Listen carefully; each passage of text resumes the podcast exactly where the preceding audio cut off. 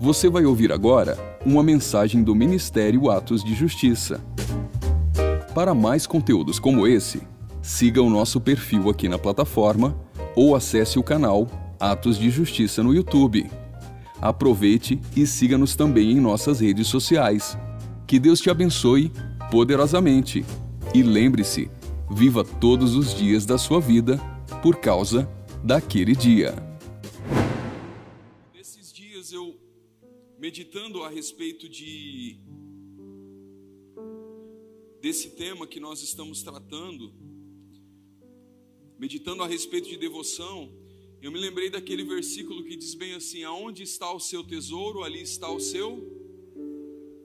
E nós poderíamos dizer o seguinte: aonde está o seu tesouro, ali está a sua devoção. Porque muitas vezes nós achamos que o centro do nosso coração é Deus, mas nós acabamos colocando outras coisas e fazemos dessas coisas Deus nas nossas vidas. Então, às vezes, nós colocamos no centro do nosso coração, ou no centro da nossa devoção, ou no centro da nossa adoração, diversas outras coisas que tornam-se o objeto da nossa adoração.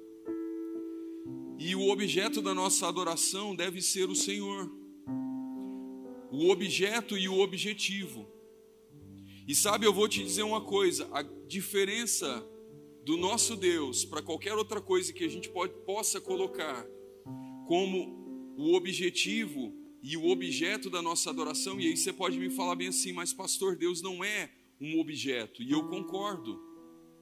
Deus não é um objeto inanimado, porque quando nós falamos em objeto, nós estamos falando de algo que não tem vida.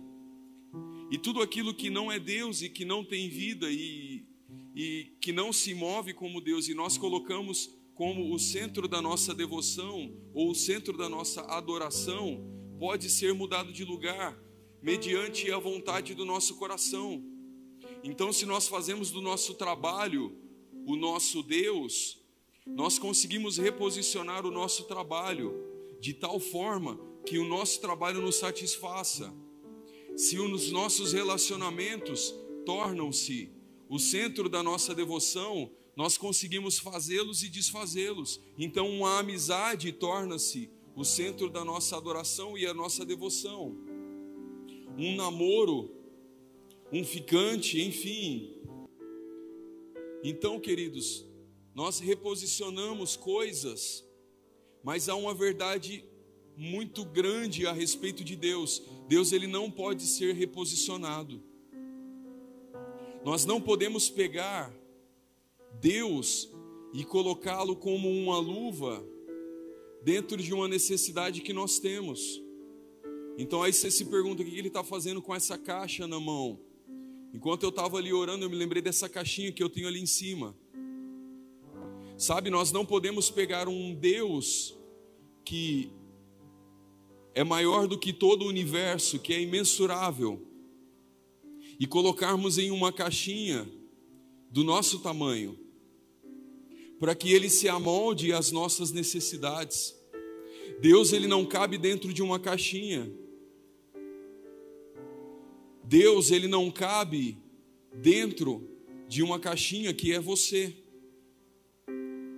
Então a nossa grande ilusão é que Deus ele vai descer do seu alto e sublime trono e vai se encaixar dentro da nossa necessidade ou dentro do nosso querer.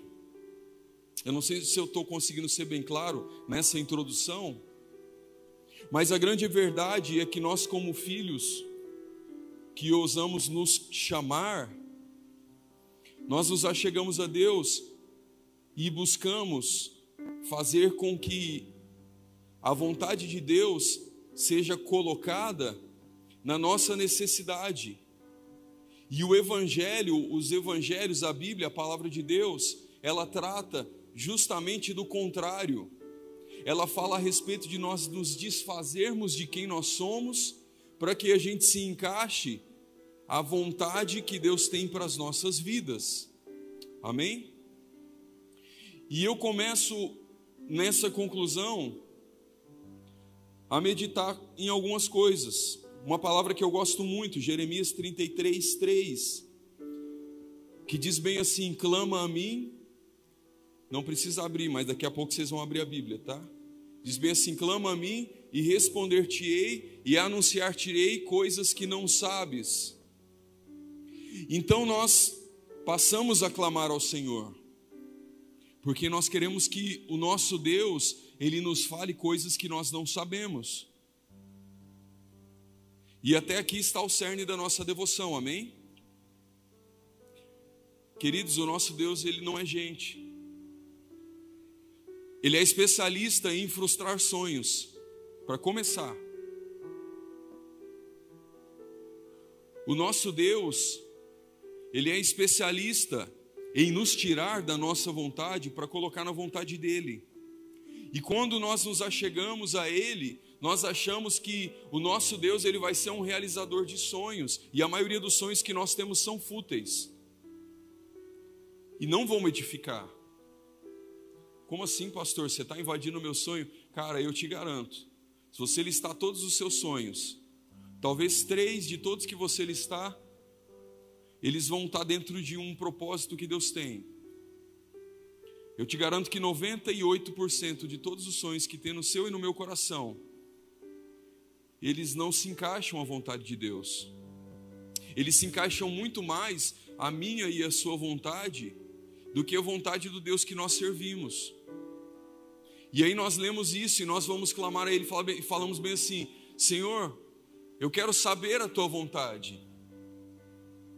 Fala as coisas que eu não sei. E quando Ele fala as coisas que nós não sabemos, a gente descobre que as coisas que, não, que nós não sabemos agradam a Deus, mas nos desagradam. E como nós conseguimos, como nós podemos continuar devotos de um Deus cuja vontade não tem nada a ver com a minha? Entende?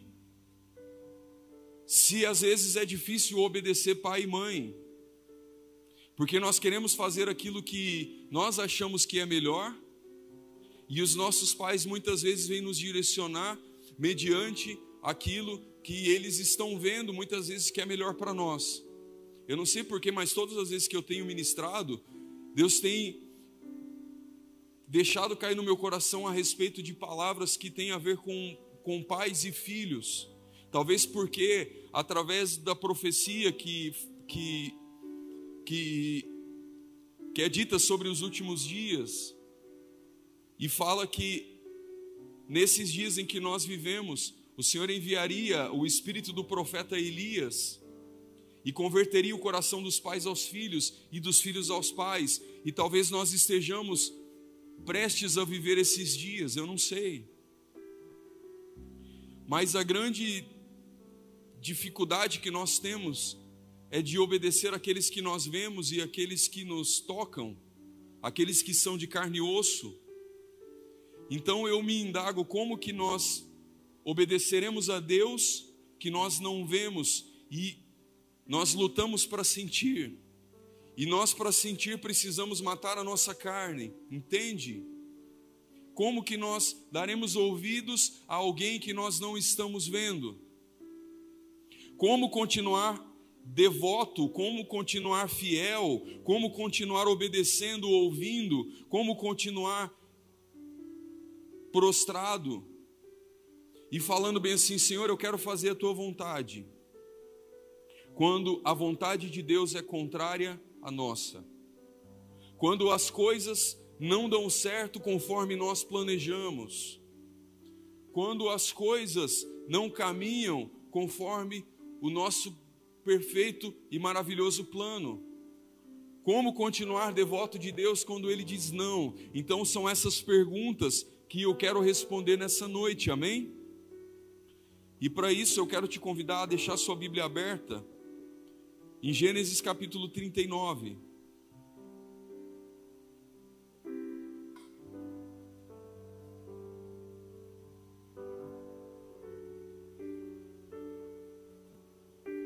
Nós vamos falar nessa noite a respeito de um cara muito sonhador. mas que aprendeu a viver os sonhos de Deus e permaneceu fiel a Deus, mesmo estando inserido em muitas circunstâncias onde ele poderia ter ignorado totalmente a existência do Deus que ele servia. E analisando a vida desse cara, eu me pergunto como continuar andando em devoção quando as coisas estão ruins, quando as coisas complicam. Não precisa abrir, mas eu quero falar um pouco a respeito de Gênesis 37, aonde nós temos a revelação de um menino chamado José. Talvez muitos aqui conheçam da novela da Record, né? José no Egito. Mas eu não quero falar muito do Zezinho galã da novela, não, tá? Eu quero falar do Zezinho aqui da Bíblia. Queridos, José ele era o filho mais novo de um homem chamado Jacó, cujo nome tinha sido mudado por Deus para Israel. E como filho mais novo, ele era aquele que deveria oferecer honra aos seus pais e aos seus irmãos. E a história dele mais ou menos circula a respeito de alguns sonhos que ele passa a ter a, é, é, a respeito de si e da sua família, aonde Deus faria dele o maior da sua casa. Então ele passa a entregar esses sonhos aos seus irmãos e isso soa como um absurdo e como uma falta de respeito. Então os irmãos eles adquirem um certo ódio de José. Tanto é que quando, quando José vem pelo caminho, para encontrar com seus irmãos no campo, um deles fala bem assim: Olha lá, lá vem o sonhador. Mas vamos ver se ele vai continuar sonhando. Além de receber de Deus essa porção que falava a respeito de um futuro muito bom, de um futuro brilhante, aonde ele seria honrado, aonde mesmo sendo menor de sua casa, ele seria exaltado por Deus, ele era o filho da velhice de seu pai, então ele era muito querido. Então, algumas honras que o filho mais velho deveria ter, o pai acabava dando para ele. E isso fez com que o coração dos irmãos se inflamassem ainda mais. E Gênesis 37 fala ainda a respeito desse encontro. Quando os irmãos o encontram, eles é, o ferem e jogam ele dentro de uma cova e o vendem como um escravo para mercadores que passavam por ali, por aquela região, e levam a notícia ao seu pai que o irmão havia morrido. Então nós temos um cenário, a partir de agora, e nós já vamos entrar no capítulo e nos versículos que eu quero da Bíblia, nós temos um cenário de uma pessoa que recebeu algo de Deus, que ouviu promessas de Deus, mas ao invés de viver a realização dessas promessas até aqui, é traído, é vendido, é jogado numa cova e não é mais nenhum partícipe daquela família. Então, de um príncipe de um povo que havia prometido, é, recebido de Deus promessas que herdariam uma terra, José ele torna-se escravo numa terra estrangeira. Então eu quero te perguntar na situação de José, será que você continuaria com o seu coração devoto ao Deus que você serve? Se hoje você tivesse perdido tudo que você tinha, e se tudo que você estivesse vivendo hoje não condizesse mais com as promessas de Deus para a tua vida, qual seria a sua reação e o seu posicionamento? Sabe, lista aí todas as promessas que Deus te fez desde que você conhece o Senhor, talvez desde o ventre, se tudo isso que você listou agora, de repente, não existisse mais e fosse resumido apenas em fui traído, jogado na cova e agora estou sendo vendido e estão me levando para o Egito. Essa era a vida de José até aqui, amém? E sabe, queridos, ser fiel ao Deus que nos é fiel, e Deus ele é fiel, amém? Mas dentro dos nossos sinais humanos de fidelidade é muito fácil. É fácil você dizer que é fiel a Deus quando tudo está bem na tua casa. É fácil você dizer que é fiel a Deus quando tem dinheiro na tua conta. Quando você tem o Pix para o dinheiro para fazer o Pix para o rolê é muito fácil. É fácil você bater no peito e falar bem assim, não, eu sou fiel a Deus, cara, porque pô, porque eu tenho roupa boa, porque tá tudo bem, porque eu estou trabalhando, porque eu estou estudando, ou porque tudo está indo bem. Mas sabe quando o nosso castelo de cartas desaba? Aí a nossa fidelidade e a nossa devoção a Deus, ela é provada no seu nível máximo. Amém? Agora eu quero te convidar a abrir comigo em Gênesis capítulo de número 39, do 1 em diante. Gênesis 39. Eu vou abrir aqui com você.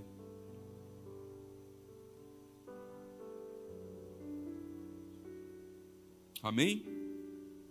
Diz assim: E José foi levado ao Egito, e Potifar, eunuco de Faraó, capitão da guarda, varão egípcio, comprou da mão dos ismaelitas que tinham levado até lá.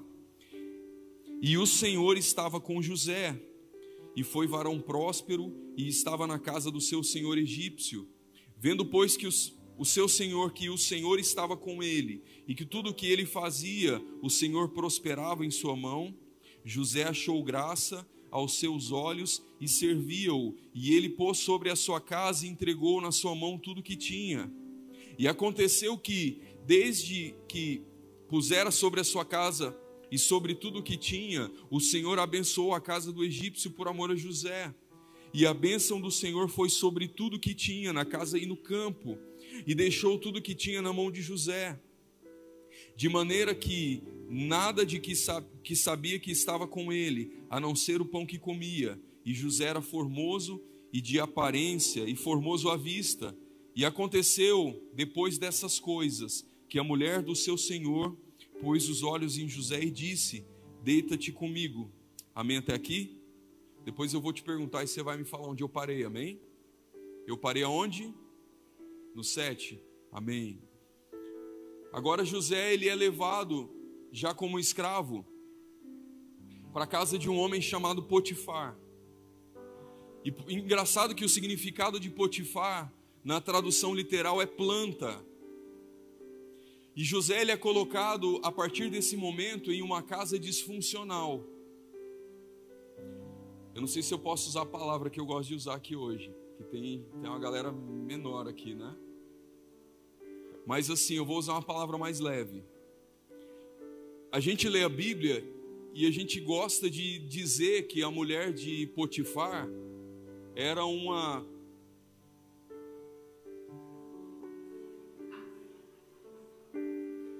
era uma abençoada.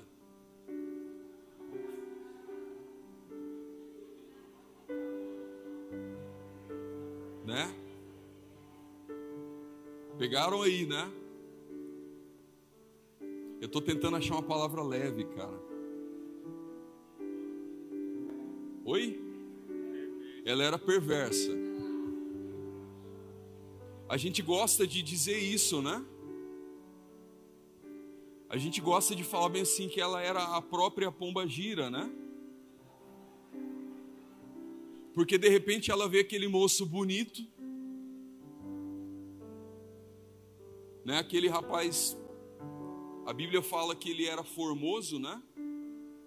Ela vê o novinho chegando na casa de Potifar e ela se oferece.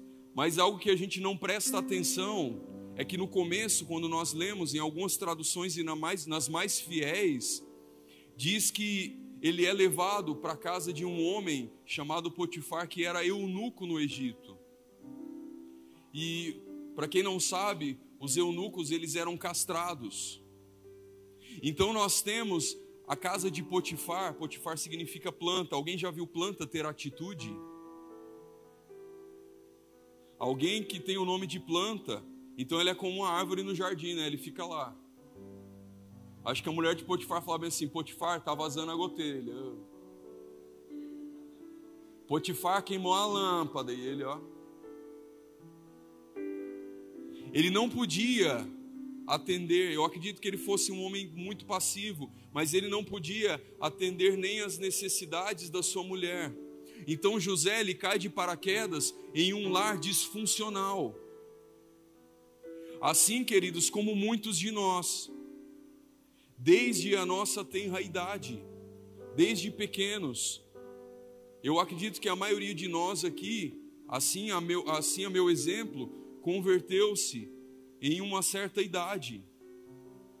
E mesmo que você me fale bem assim, não, pastor, assim como o, o Gui falou há pouco, né? Não, eu sou crente de berço. Cara, eu nunca cheguei na beira de um berço e vi um neném levantando a mão e dizendo aleluia. Eu nunca vi. Eu nunca vi escrito no, lá no berço assim, Ministério Atos de Justiça.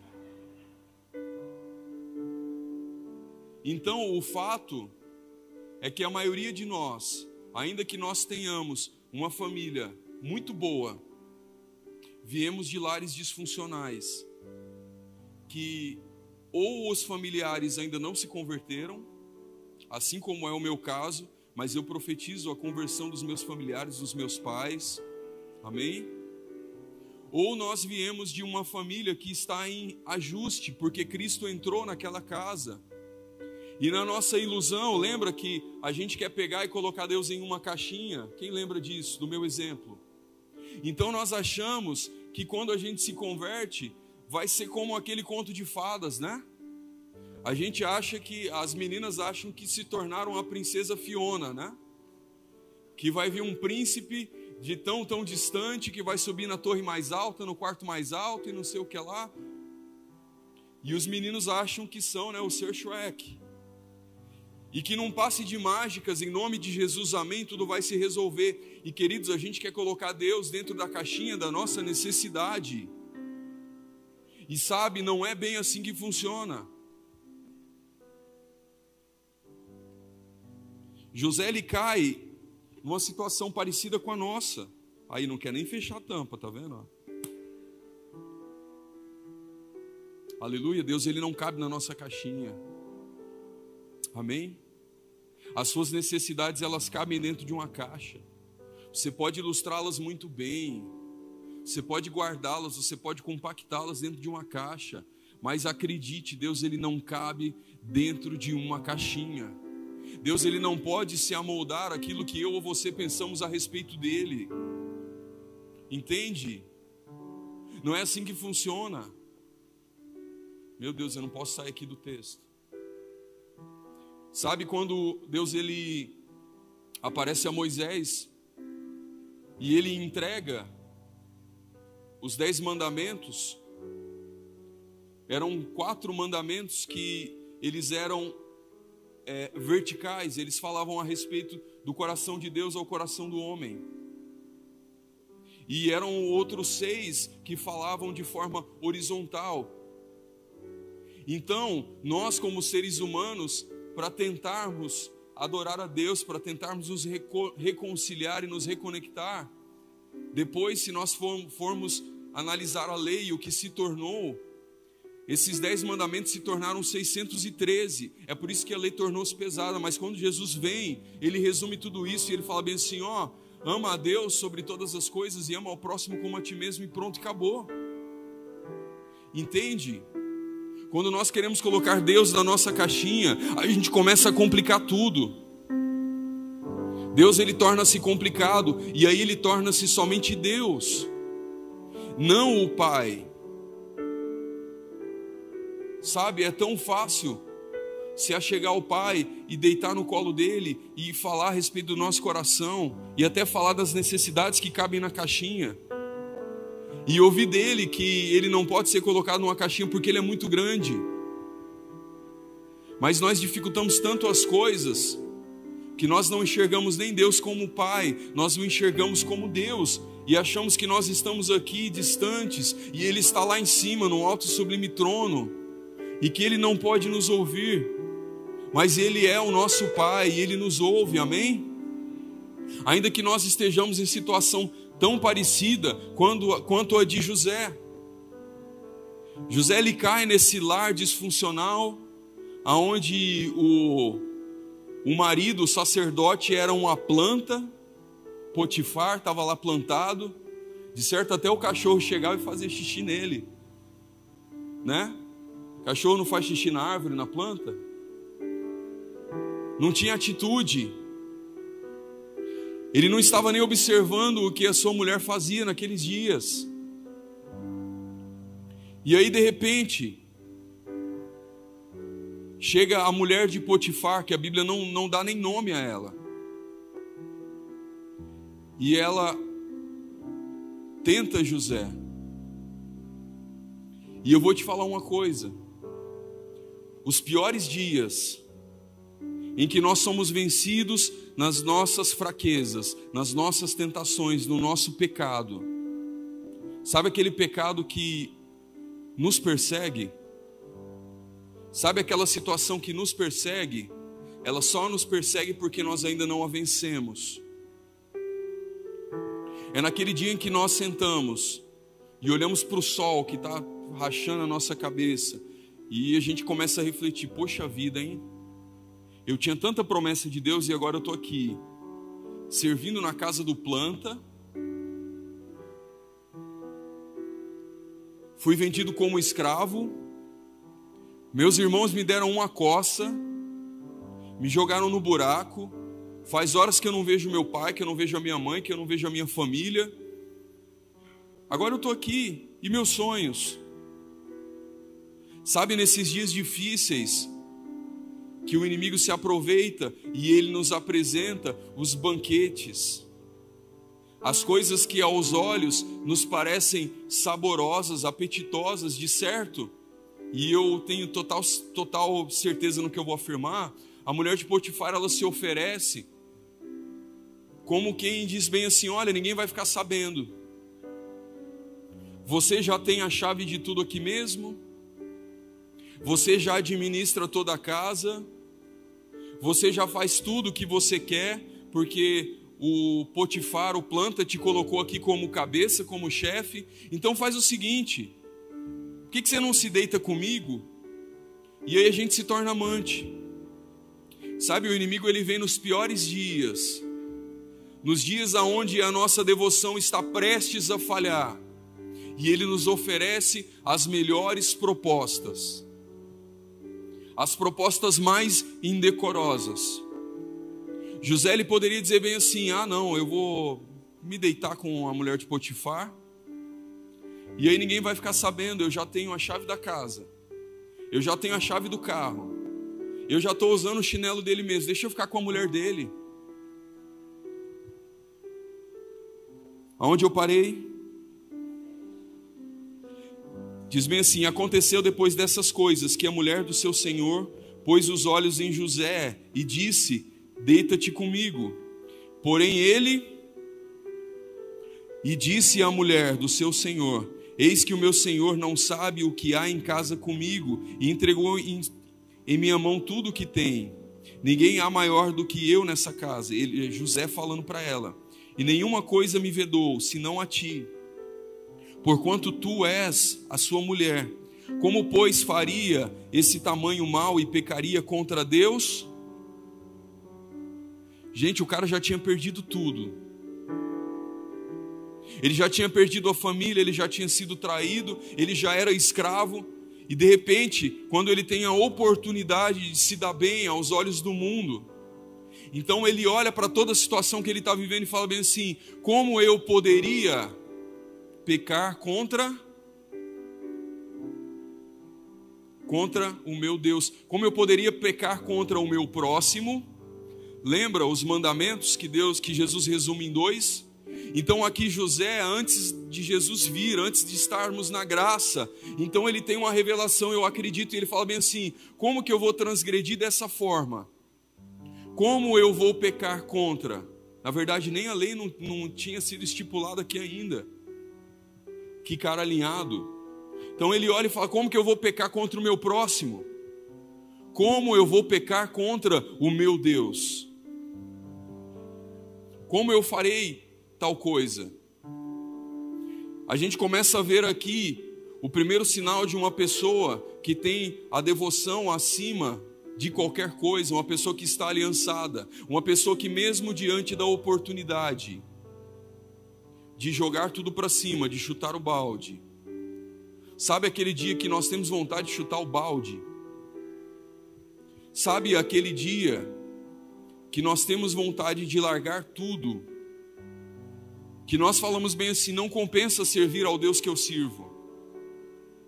E eu vou te falar uma coisa: o negócio vai estreitar cada vez mais. Cada vez mais vai ser difícil estar posicionado. José ele estava no Egito, e Egito fala muito daquilo que nós estamos vivendo nos nossos dias. No Egito, a adoração, ela rolava solta. Adoravam-se outros deuses, haviam outros tipos de culto, e todas as vezes que nós colocamos qualquer outra coisa no lugar de Deus, nós estamos cultuando essa coisa, ainda que nós não tenhamos consciência disso. Quando nós nos entregamos ao sexo ilícito, quando nós nos entregamos à vontade da nossa carne, nós colocamos isso como o objeto da nossa adoração. E o objetivo da nossa adoração é satisfazer o nosso próprio ego. É por isso, queridos, que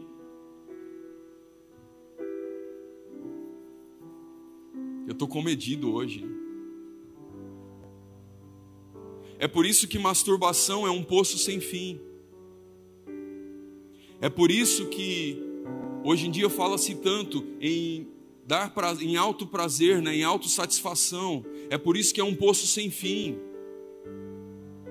É por isso que quanto mais a pessoa que pratica faz, mais ela vai querer. É por isso que o vício em drogas, e eu não estou falando só aqui de maconha, cocaína, não, estou falando de vapor também, de como é que chama aquele outro? Narguile. É por isso que é bom, que é prazeroso. Quanto mais a gente fuma, quanto mais a gente, a gente consome, mais a gente quer.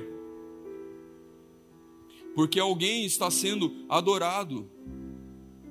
Isso está trazendo satisfação a alguém. E a gente coloca isso em, nisso todos os tipos de vício. Entende?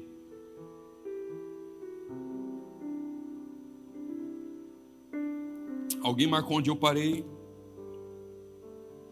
Ih, peguei vocês, hein? Não, não foi no 7, não.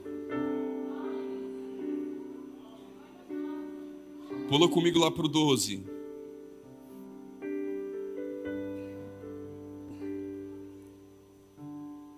Para o 11, perdão. 39 e 11. Sucedeu num certo dia que veio à casa para fazer o seu serviço, e nenhum dos da casa estava ali. E ela pegou sua veste, dizendo: Deita-te comigo. A mulher estava desesperada, gente. Né? De certo, o novinho era bonito mesmo. Né? O cara era boa pinta. E ele deixou a sua veste na mão dela e fugiu e saiu para fora. E aconteceu que, vendo ela que deixara sua veste na sua mão, e fugira para fora, chamou os homens da sua casa e falou-lhes, dizendo: Vede, trouxeram um varão hebreu para escarnecer de nós. Entrou até mim para deitar-se comigo, e eu gritei com grande voz.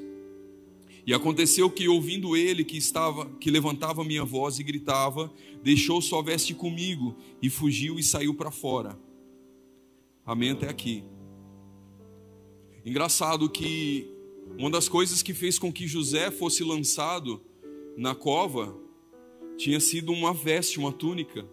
Seu pai faz uma túnica muito bonita, isso traz inflamação ao coração dos seus irmãos, inveja, raiva. E aí eles jogam ele na cova e pegam essa peça de roupa e mancham com o sangue de um animal para dizer: olha só, uma fera pegou seu filho e matou. Então, por conta de uma roupa, por conta de uma veste, ele é lançado na cova. E agora, por conta de uma outra veste que fica na mão da mulher de Potifar, agora você pode chamar ela aí, tá? Daquele nome bonito, tá? Abençoada. Quando você, quis, quando você quiser chutar, quando você chutar a quina da mesinha da sua casa, sabe aquela topada que dá aqui, que dói o dedinho? E se você esquecer de orar em línguas, Não xinga não, tá? Você pode falar mulher de Potifar. Como é que é outro? Vai tomar no tanque de Betesda. Mula de balão. Esses são xingamentos gospel, tá? Esses pode. Aí você lê a Bíblia e vai aprendendo, tá? Não pode xingar é, palavra de baixo calão, mas você pode né, ir na Bíblia, tá? Vai na Bíblia. Amém? E aí o que acontece? Por conta de outra veste que fica na mão dessa mulher. José ele é tomado pelos guardas ali. Potifar da parte dele às autoridades, porque afinal de contas ele é um escravo e sabe, escravo não tem direito a muita coisa não. Escravo não tem direito a outra coisa a não ser servir o seu senhor. E dentro da diplomacia dos estados, das, das nações, né? Todas as vezes que você tem um escravo, alguém que é feito prisioneiro, e essa pessoa transgride as leis locais, ele só tem direito a duas coisas: ou é cadeia, e qual que é a outra? O que, que vocês chutam? Morte. Então a gente só pode dizer que Deus foi muito bom aqui, e por algum motivo o planta gostava muito dele. O planta meio que tinha criado uma amizade com José. Então ele falava bem assim: Zé, é o seguinte, cara, você mexeu com a minha mulher. Acho que ele era meio quarta-feira, né? Ele, ô, oh, você mexeu com a minha mulher, cara. Então eu vou te mandar para cadeia. Mandou ele para o Chilindró. Então vamos fazer um resumo da vida desse cara. Primeiro príncipe hebreu, herdeiro das promessas do Senhor, alguém cujo Deus de Israel acessa em sonhos, dizendo que ele seria o maior de sua casa, mesmo sendo o menor. Então, de repente, esse cara é traído pelos irmãos, parece novela mexicana, né? Você vai assistir o último capítulo e o cara fala bem assim: no último capítulo, José das quantas, não sei o que lá, é vendido pelos irmãos e traído e jogado em uma cisterna rasa.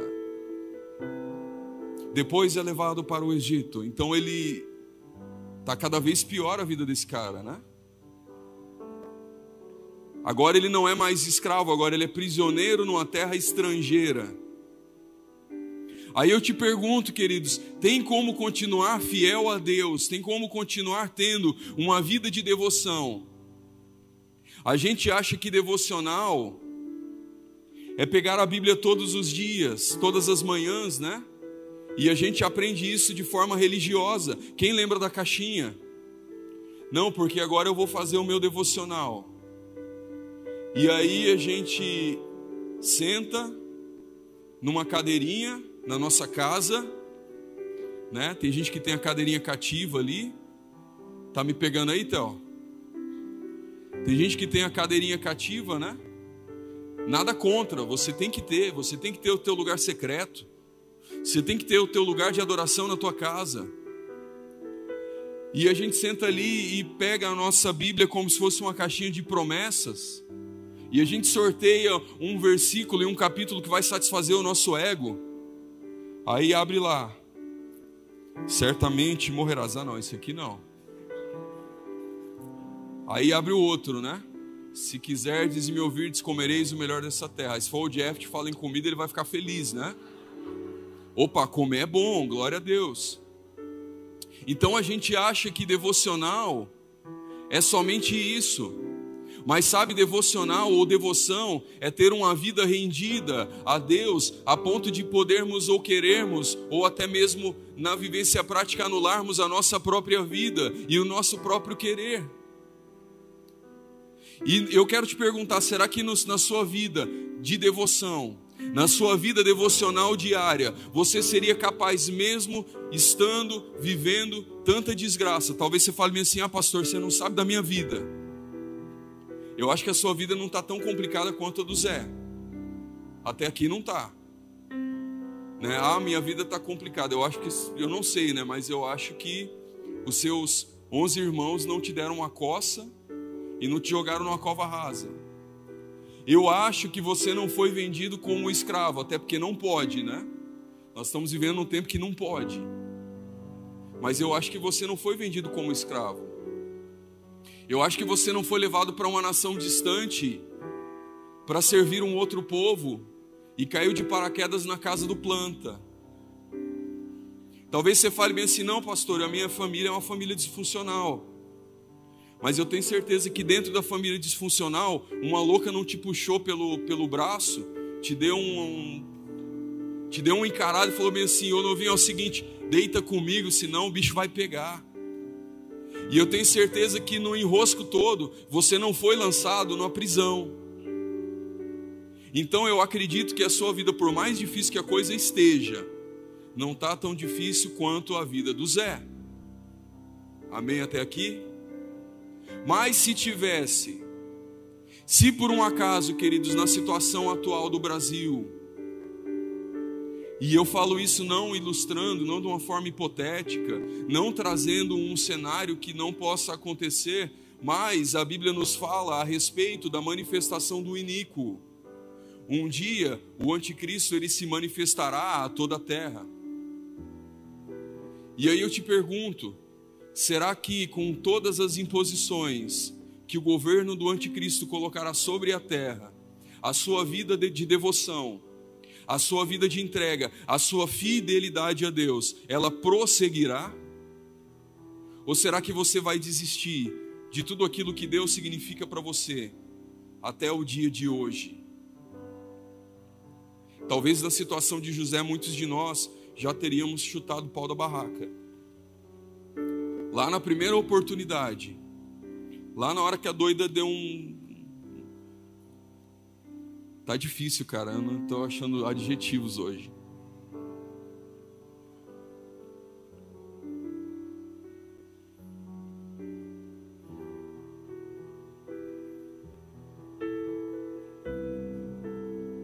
O que, que você faria no lugar de José?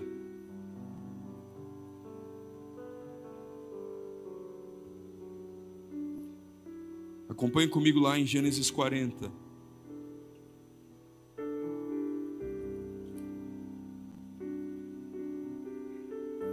Eu vou te dar um outro cenário agora, tá?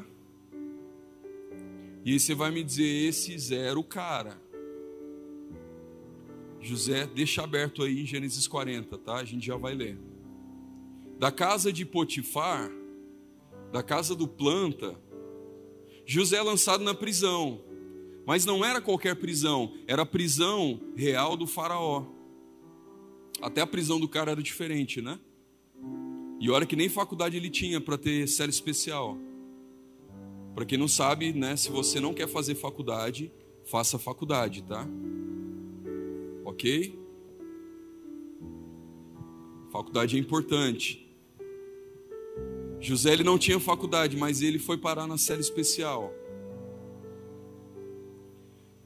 E ali, o Senhor novamente trabalha na vida de José, de tal forma que o carcereiro, a pessoa que cuidava daquela prisão, entrega a chave da prisão na mão de quem? De José. Gente, Deus, ele, eu a dizer, o nosso Deus não é gente. Chega a ser surreal um carcereiro entregar a chave da prisão na mão do preso. E eu te garanto uma outra coisa agora: talvez muitos de nós teríamos pego a chave e teríamos fugido. Imagina, você está preso, você está dentro de uma cadeia num país estrangeiro, e aí o carcereiro ele fala bem assim: olha, você é muito gente boa, cara. Você é muito legal. Eu vejo que Deus está com você, porque tudo que você faz, Deus coloca a mão. Então toma aqui, ó. Depois você me devolve, senão não entra em casa, tá? Eu estou te entregando a chave da cadeia, a chave da prisão. E aí José ele passa a tomar conta de todos os presos. Todos os bandidos que são lançados ali, José ele se torna o maioral naquela cadeia. Deus dá graça a ele E ele torna-se o líder ali. Algo surreal. Sabe, tudo aquilo que José estava vivendo até aqueles dias tinha muito a ver com o propósito de Deus na vida dele. Talvez se alguém contasse que ele ia viver tudo aquilo, talvez ele não aceitaria nenhum daqueles sonhos. É quando Deus fala bem assim: Ó, oh, você vai ser missionário. E aí a gente começa já a projetar o que? A Disneylândia, né? Missionário em Miami, Fort Lauderdale, fazer compras na, sei lá, na Disneylândia. Ah, eu gosto do Mickey, legal. Missionário, pregar a palavra do Senhor. Igual a Ana Paula Valadão, né? Vou viajar de avião. E aí, de repente, Deus nos mostra, queridos, nações não alcançadas dentro do Brasil. E aí você se pega no semiárido nordestino, onde as pessoas para se alimentarem têm que comer palma. Entende? A vontade de Deus, ela é grande e perfeita, ela é boa, perfeita e agradável, ela é maravilhosa para nós. Mas na maioria das vezes ela não tem nada a ver com, que, com aquilo que nós idealizamos para nós mesmos. Entende? A Bíblia diz que o nobre projeta coisas nobres, mas a nobreza de Deus não tem nada a ver com a nobreza que nós desenvolvemos ou que nós planejamos ou que nós vislumbramos no nosso coração. Olha para a pessoa que está do seu lado, cara, eu amo fazer isso. Olha para a pessoa que está do seu lado e fala bem assim: dá um, só não faz igual aquela menina daquele filme que eu não gosto nem de falar o nome, tá? Não faz assim, não gira assim não, tá? Senão eu chamo a intercessão aqui para você. Olha para a pessoa e diz bem assim: a vontade de Deus não tem nada a ver com a tua vontade. A vontade de Deus tem a ver com o propósito dele para a tua vida. Aí agora você dá uma encarada assim, bem no fundo do olho, e diz bem assim: você vai ser fiel até o fim?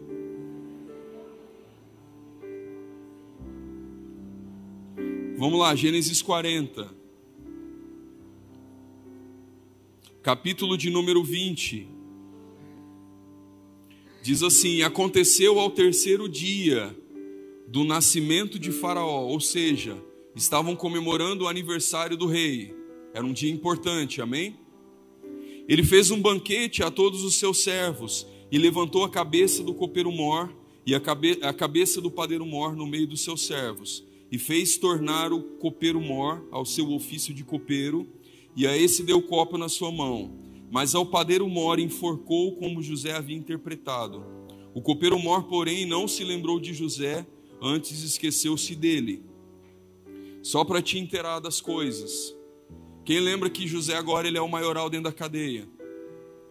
Então Faraó manda ali para dentro o copeiro e o padeiro, porque a Bíblia diz que ambos pecaram contra o Faraó. Ou seja, eles pisaram na bola. E ambos têm sonhos, e José interpreta o sonho de ambos. Um dos sonhos e um dos caras, ele diz bem assim: Olha, é o seguinte, o seu sonho quer dizer que você vai ser restituído ao reino e você vai continuar servindo o faraó por muitos anos. E aí o padeiro falou: opa, mas também tem o meu sonho.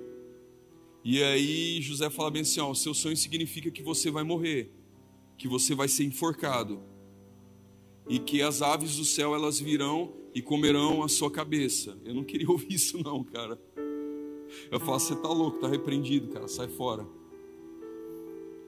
Então, ambos retornam ao palácio.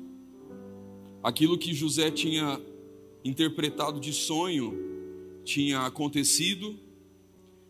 E aí aquele aquele copeiro que tinha se beneficiado com o sonho, o que que acontece? Ele manda buscar José na prisão. O que, que vocês acham?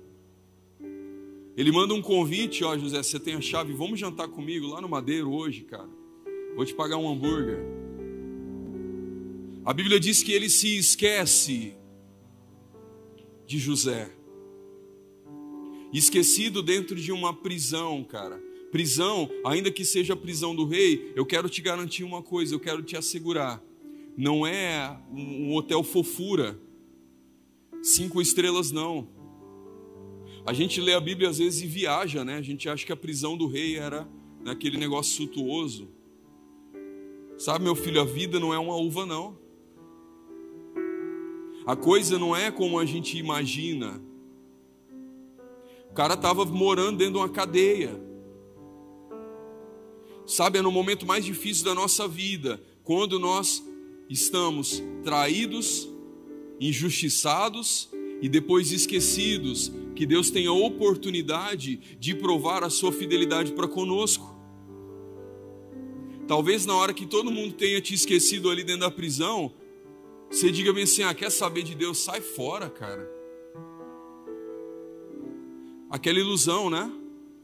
A gente aceita Jesus e acha que Jesus vai ser a cereja do nosso bolo, porque nos pregaram um evangelho ilusório, aonde a pessoa mais abençoada da igreja é a pessoa que tem um carro importado, aonde a pessoa mais importante da igreja é a pessoa que tem o dízimo mais alto, aonde o sinal, o balizador de que Deus está nos abençoando, sabe? Isso é muito bom.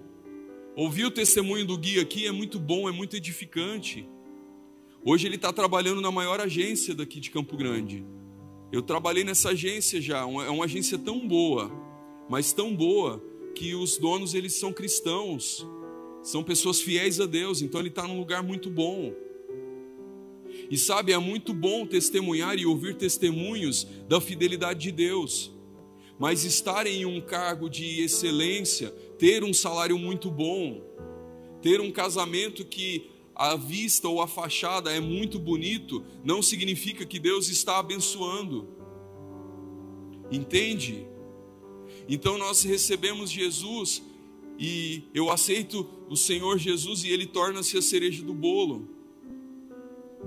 E sabe, ainda que você não tenha o bolo, mas só tenha a cereja, persista, fique firme, seja fiel. Fique fiel até o fim. Apocalipse 12, salvo engano, diz bem assim: aquele que permanecer fiel até o fim, a esse darei a coroa da vida. Então, mesmo depois de tanta coisa ruim, com o perdão da palavra, mesmo depois de tanta desgraça, porque na vida de José a graça não era não era abundante, era ausente. As coisas não estavam dando certo. Ele ainda era fiel ao Senhor. Aleluia. Eu te provo isso. Abre comigo em Gênesis 41.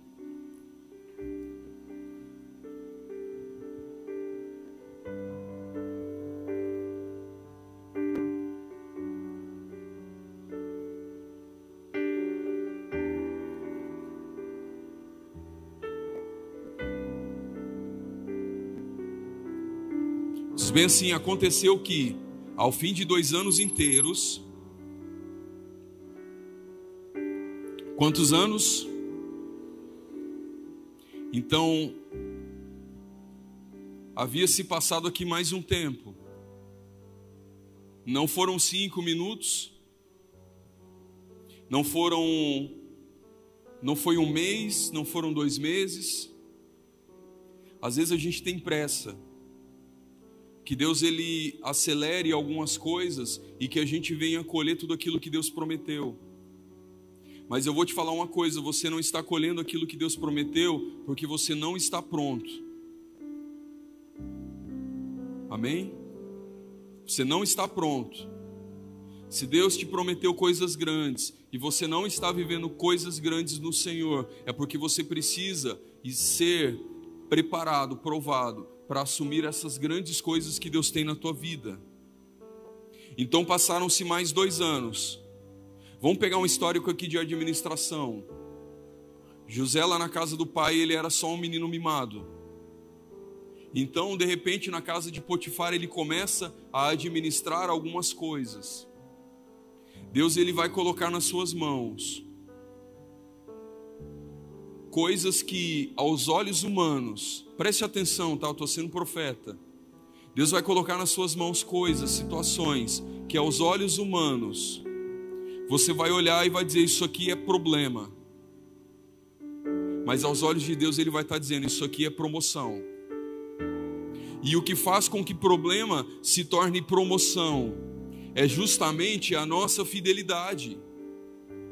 É quando a tentação sexual bate a porta e a gente, a gente permanece fiel, a gente permanece firme, e a gente diz bem assim: sai fora, eu sou crente, cara, quero saber disso não. Sabe, é Deus te preparando para viver um casamento de excelência, porque nós queremos casar com uma pessoa que está né, bonitinha, ajeitadinha, né? Menino vai orar para Deus e fala: Senhor, né? Vou até, vou até ajoelhar aqui. Menino vai ajoelhar no quarto, né? E ele, ô oh, Senhor, prepara para mim. Ô oh, Senhor, uma menina, uma irmãzinha, pai cheirosinha, bonitinha. Aí ele olha para o lado, olha para o outro, né? Porque às vezes dentro de casa as paredes sem ouvido, né? Senhor, virgenzinha, que nunca beijou nenhuma boquinha. Mas o irmão está beijando a mulher de Potifar, a prima de Potifar, a avó de Potifar, e se duvidar até o Potifar. Misericórdia, né? Sabe, é no dia que a oportunidade bater na tua porta, que a sua oração vai ser provada, querido. A gente quer viver uma vida de devoção não só individual, mas a gente quer levar isso para a nossa família quando a gente casar. Mas acontece que na nossa juventude, na nossa solteirice, Muitas vezes nós não plantamos isso e nós queremos colher isso lá na frente. Deus, ele é um Deus de princípios, entende? Ele é fiel. E às vezes ele é fiel também na nossa infidelidade. A gente planta coisas ruins e queremos colher coisas boas. Infelizmente não é assim que funciona. Então passou esse tempo, né, dois anos inteiros, e a Bíblia diz bem assim: Faraó sonhou e eis que estavam em pé junto ao rio. E eis que subiam do rio sete vacas formosas à vista, à vista e gordas de carne, e estavam no prado. E eis que subiam do rio após elas outras sete vacas, feias à vista e magras de carne. E paravam junto às outras vacas na praia do rio. E as vacas feias à vista e magras de carne comiam as sete vacas formosas à vista e gordas. Então acordou Faraó. Depois dormiu e sonhou outra vez, e eis que brotavam de um mesmo pé sete espigas cheias e boas. E eis que sete espigas miúdas e queimadas no vento oriental brotavam após elas. E as espigas miúdas devoraram as sete espigas grandes e cheias. Então acordou Faraó, e eis que era um sonho. E aconteceu que pela manhã o seu espírito perturbou-se e enviou e chamou todos os adivinhadores do Egito e todos os seus sábios, e Faraó contou-lhe os seus sonhos, mas ninguém havia que os interpretasse. Então, queridos, aqui o rei do mundo. Qual é a maior potência do mundo hoje? Mentira, Mentira não, né? não pode falar mentira, mais no altar, misericórdia, Senhor. Mas é mentira, sabe por que mentiram para nós durante anos? A maior potência hoje no mundo já é a China, que também são os maiores perseguidores de cristãos no mundo. Então, quando eu te falo que nós estamos prestes a viver alguma coisa que não é muito legal, queridos, eu não tô, não tô zoando da tua cara, não, eu tô falando sério. Então às vezes a gente olha e fala, a China é legal, né? De lá, vem Xiaomi, vem como é que smartwatch, né? Mas eu tenho muito temor do que está para acontecer no mundo em que nós vivemos. Então vamos dizer assim que a China da época ou os Estados Unidos, né? Vamos profetizar que são os Estados Unidos, que é um país conservador fosse hoje o Egito e o maior estadista do mundo moderno chamava-se Faraó. Então, às vezes nós pensamos como o Egito, né? As coisas que nós vemos naqueles filmes antigos, né? A gente acha que é uma galera tudo assim, né? A Cleópatra, tal, aquela galera toda. Mas, gente, era a maior potência que existia na época. as maiores tecnologias de guerra, as maiores armas, a maior potência bélica que existia naquela época era o Egito, era o maior império do mundo daquela época. Então, o rei do mundo daquela época, ele tem sonhos. E ninguém pode adivinhar ou ninguém pode interpretar esses sonhos. Então, de repente, aquele menininho que estava lá na cadeia, o copeiro, ele se lembra de um outro rapaz que interpreta o seu sonho e fala: Ó, oh, tem um menino lá na cadeia que ele toma conta de tudo. E olha, Deus é com ele, viu? Porque ele interpretou o meu sonho, interpretou o sonho do padeiro. E pensa no menino fiel, e ele vai interpretar o seu sonho. E aí a história de José começa a mudar. Parece fim de filme, né? Mas não é não. Tudo isso tem propósito, amém? Você precisa ser fiel a Deus e você precisa alinhar o seu coração ao coração de Deus. E a sua vida precisa ser uma vida de devoção, porque tudo aquilo que Deus vai fazer na tua vida tem propósito.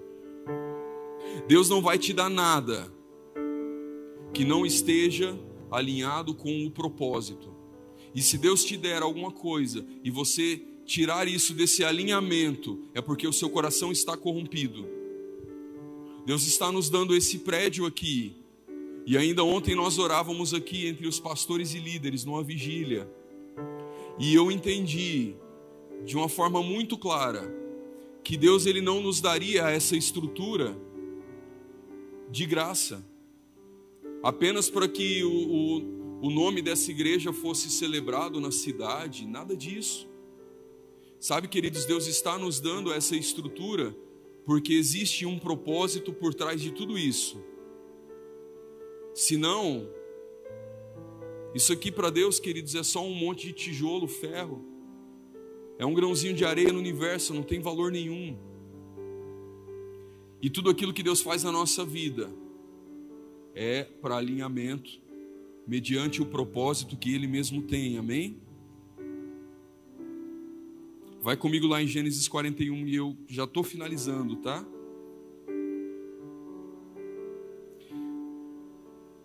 Então agora José ele é tirado da, do cárcere, da prisão.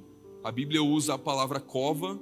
Os homens vão até aquele lugar tirá-lo da cova. Então devia ser um lugar muito bom, né? Ele se barbeia, ele arruma o cabelo, ele dá um tapa no visual, ele coloca a roupa que os caras dão para ele, porque afinal de contas ele vai ver o rei, né? então ele não vai de qualquer jeito. Então lá em Gênesis 41, 25, diz bem assim: Então disse José a Faraó: O sonho de Faraó é um só, o que Deus há de fazer mostrou a Faraó. As sete vacas formosas são sete anos, e as sete espigas formosas também são sete anos. É um sonho só. As sete vacas feias à vista e magras que subiram depois delas são sete anos e sete espigas miúdas e queimadas do vento oriental. Serão sete anos de fome. Esta é a palavra que tenho dito a Faraó. O que Deus há de fazer mostrou a Faraó. E eis que vem sete anos, e haverá grande fartura em toda a terra do Egito. E depois deles levantar-se-ão sete anos de fome, e toda aquela fartura será esquecida na terra do Egito, e a fome consumirá a terra. E não será conhecida a abundância na terra por causa daquela fome que haverá depois, porquanto será gravíssima. O que o sonho foi repeti repetido duas vezes a Faraó é porque esta coisa é determinada por Deus e Deus se apressa em fazê-la. Portanto, Faraó previna-se agora de um homem entendido e sábio e o ponha sobre a terra do Egito. Faça isso, Faraó, e ponha governantes sobre a terra, e tome a quinta parte da terra do Egito nos sete anos de fartura, e ajuntem toda a comida desde os bons anos que vêm, e amontoem o trigo debaixo das mãos de Faraó, para mantimento na cidade, e o guardem, assim será o mantimento para provimento da terra, para os sete anos de fome que haverá na terra do Egito, e para que a terra não pereça de fome. E essa palavra foi boa aos olhos de Faraó e aos olhos de todos os seus servos. E disse Faraó aos seus servos: Acharíamos um homem como esse, em quem haja, em quem haja o Espírito de Deus? Dá um pause aí. E marca onde eu parei, tá? Queridos, olha o que o rei do, do, do mundo daqueles dias fala. Por algum, por algum acaso, haverá alguém como esse homem, que é entendido de todos esses assuntos, que é um bom administrador, vírgula, e que o espírito de excelência de Deus esteja sobre ele. Nós começamos a assistir aqui o resultado de uma vida de devoção. E sabe, esse ainda não é o final feliz, tá? A gente vai ver o final feliz daqui a pouco. Mas esse é o sinal de uma vida de alguém que escolheu ser devoto não às suas vontades, não aos seus prazeres, não aquilo que deseja o seu próprio coração, mas escolheu mesmo nos dias difíceis e ruins ser fiel ao Senhor. Sabe, o reconhecimento desse governante quando olha e fala bem assim: esse homem, o Espírito de Deus está sobre ele eu vou te falar uma coisa: o Espírito de Deus não repousa sobre os rebeldes, o Espírito de Deus não repousa sobre os desistentes. Sabe por quê? Se nós desistirmos de Deus, é incoerente dizer que o Espírito de Deus e o Espírito de sabedoria repousa sobre nós. Quando eu digo bem assim, eu estou trocando o meu Deus por um, por um prato de lentilhas. É incoerente dizer que o Espírito de Deus repousará sobre a minha vida. É incoerente dizer que Deus vai me usar. É incoerente. Entende? Então muitas vezes nós fazemos da forma que, que não deveríamos fazer. E eu não estou julgando ninguém, porque quantas vezes eu não fiz conforme o meu coração. Quantas vezes, queridos, eu já cristão, já crente, achando que estava surfando no óleo, né? Não, agora eu estou bem. A Bíblia diz que a soberba precede a queda. Então, quantas vezes eu não achei que eu estava bem?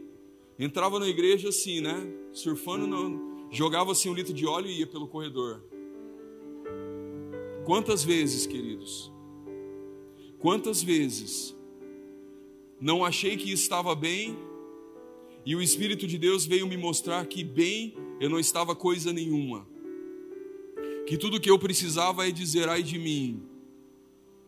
Quantas vezes eu não me julguei?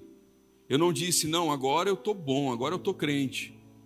E semanas depois eu não estava caído, prostrado, novamente naquele mesmo pecado que me vencia todas as vezes.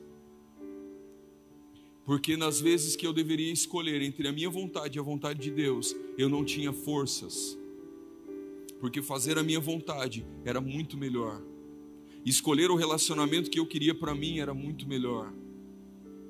Viver, viver momentos que me trariam prazer para a carne era muito melhor do que buscar ao Senhor. Sabe, olhar para as minhas dificuldades e falar bem assim: não, Deus está nisso, era muito difícil.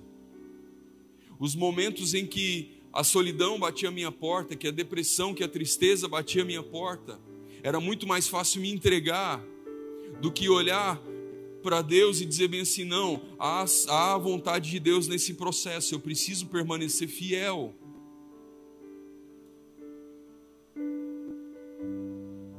Vamos lá, gente, onde eu parei? Eu preciso terminar.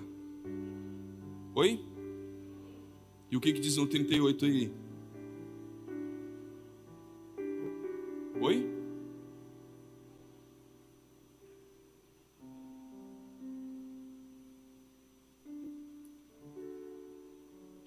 Depois disso, isso, né?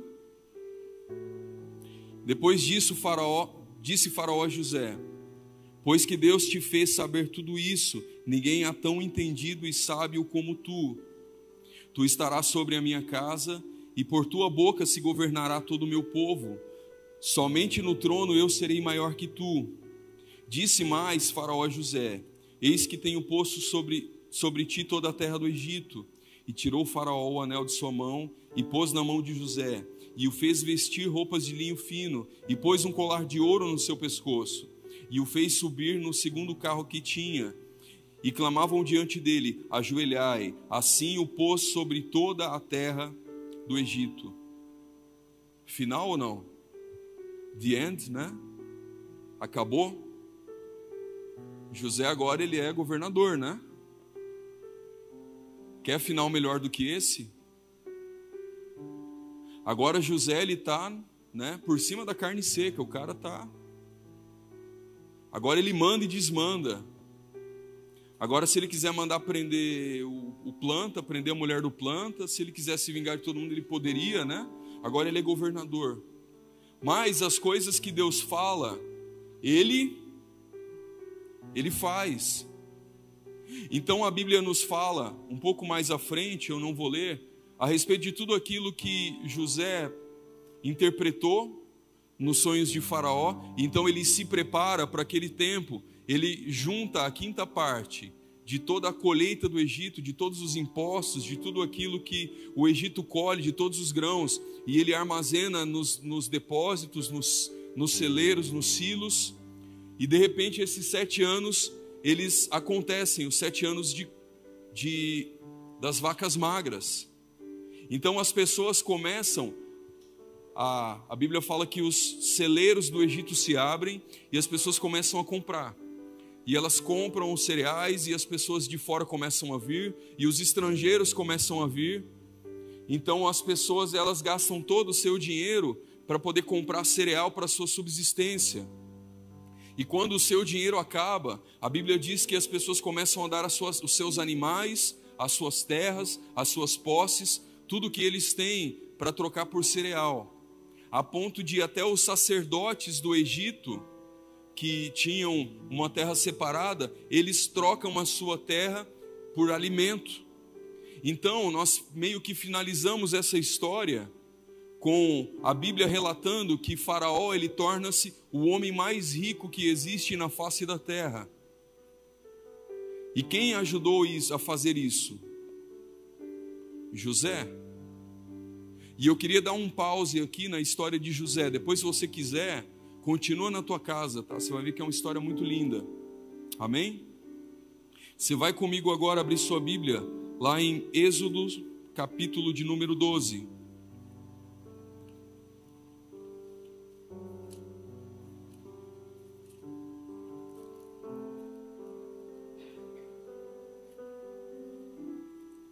Êxodo 12, do 35 em diante.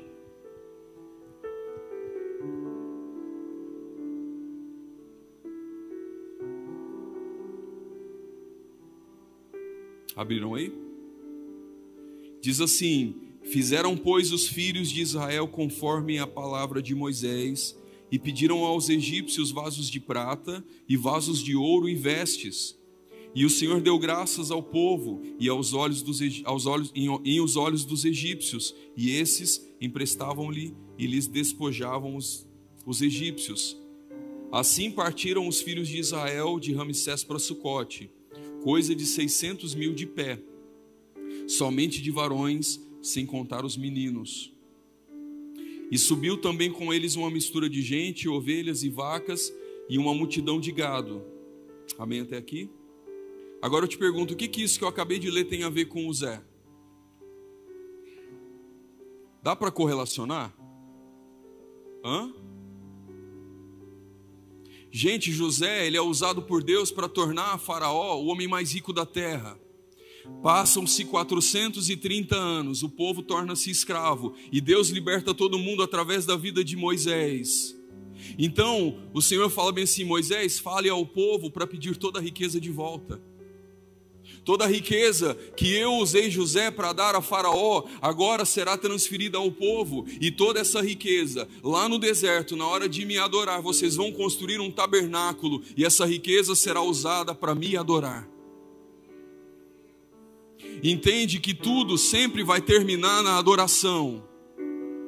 Os dons que Deus te dá, aquilo que Deus te deu como sonho, ainda que você passe por dificuldades, ainda que você coma o pão que a mulher do Potifar amassou, tudo aquilo que você passar, tudo aquilo que Deus prometeu, vai terminar no fim das contas em adoração. É por isso que a sua vida tem que ser de devoção dia após dia, nos dias bons, mas principalmente nos dias ruins. Aleluia. Fique em pé no seu lugar.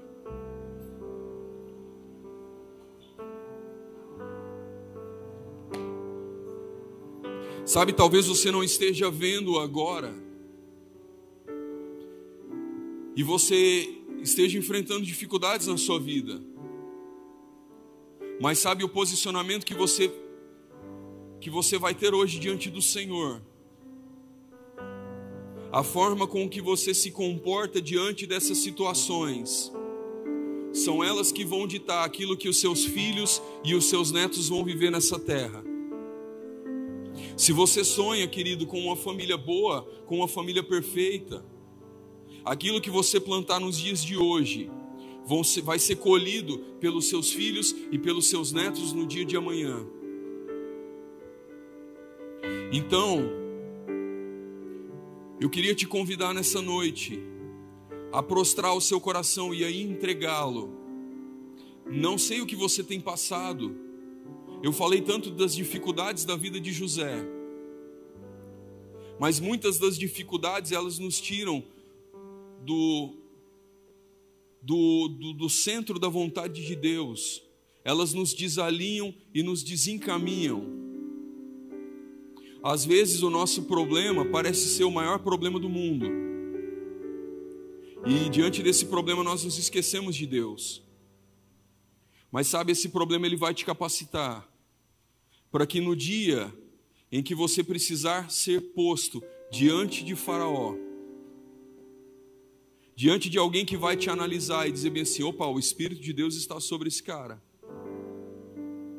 Sabe o que vai te habilitar para isso? o dia de dificuldade que você não tem conseguido vencer, o dia de dificuldade ou problema que tem sido maior do que a sua vida ou do que uma vida de devoção. E vida de, devo de devoção fala de entrega. E a gente volta de novo para a adoração. Tudo começa na adoração e tudo termina na adoração. A adoração tem a ver com a fidelidade, a adoração tem a ver com não negociar, Adoração tem a ver com um estilo de vida que você opta ter, mesmo tendo ofertas muito boas diante de você, mesmo podendo se lambuzar com um pecado, e você fala: não, eu escolho ser fiel até o fim. E lá no fim das contas, lá no término de todas as coisas, lá na consumação, quando o propósito de Deus se cumpre, ah, ali também tudo termina na adoração. Sabe, quando o povo sai do Egito com todas aquelas joias, aquelas riquezas, eles são levados ao deserto. E no deserto não tinha shopping center. Eu gosto de brincar quando eu prego essa palavra, que o único lugar que, que tem shopping center hoje, lá em Israel tem uma cidade chamada Beersheba, tem um shopping no meio do deserto. Mas para aquele povo naqueles dias, eles estavam indo para um deserto onde não tinha shopping. Que ironia, né? Deus te dá um monte de dinheiro e fala bem assim: vai para o meio do deserto, vai para o meio do nada. Da onde vieram essas joias? De onde veio esse ouro? De onde veio essa prata? Ó, foi José quem tesourou. Eles iam caminhando, levando os ossos de José com eles, porque José pediu para não ser enterrado, para não ficar lá, junto com Faraó, naqueles mausoléus. E eles começam a caminhar, começam a ir embora, levando aqui ó, os ossos de José. Foi José que ensinou, ele me ensinou a ter uma vida de devoção. Foi meu antepassado, ele me ensinou a ser fiel até o fim. E eles começam a caminhar pelo deserto e Deus fala: Agora vocês vão construir um tabernáculo de adoração e eu virei. Aleluia. Sabe, queridos, nós somos hoje morada do Espírito. Você é morada do Espírito. O Espírito Santo ele faz morada em você. A Bíblia nos compara a tesouros, a, a vasos de barro abrigando tesouro. Somos um vaso, somos um repositório, um recipiente que carrega um tesouro que é o Espírito Santo. Hoje nós somos o tabernáculo. Entende a correlação?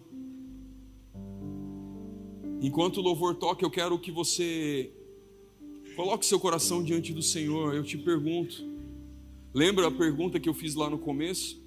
Aonde está o seu coração? Ali está o seu tesouro. Aonde está o seu coração? Ali está a sua devoção. Amém? Coloque seu coração diante do Senhor nessa noite.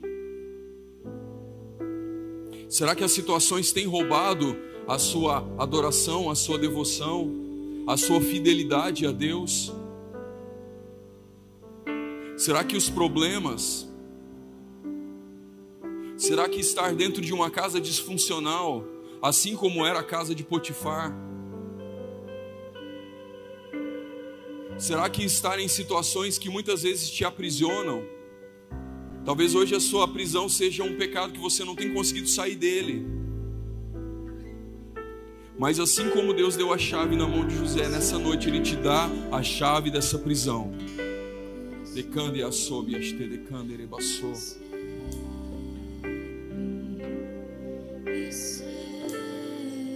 Talvez você tenha sido traído, esquecido. Eu não sei qual a situação que você está vivendo, mas você sabe o que tem tirado o seu coração desse lugar de devoção o que tem tirado o seu coração desse lugar de rendição, de adorar somente a Ele, o que tem sido o objeto e o objetivo da tua adoração. Sabe, querido Deus, Ele quer o teu coração nessa noite. Se Jesus voltasse hoje, o que você entregaria para Ele? Se Jesus voltasse hoje,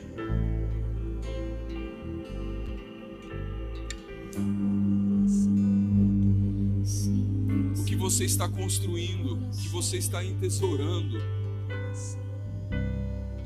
talvez você nem pense em ter filhos, mas eu quero te garantir: se Jesus não voltar, vai acontecer. Talvez você não entenda ou não saiba o que é, um, o, que é o conceito de uma família. Mas eu quero te garantir, Deus tem isso para a sua vida.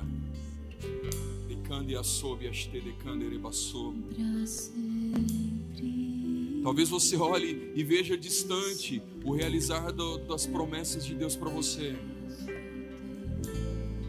Mas essa é uma noite de alinhamento. Ele deseja alinhar o seu coração à vontade dele. Entrega o teu coração para ele. Eu não preciso nem fazer apelo porque você está no altar aqui já, você está na cara do gol.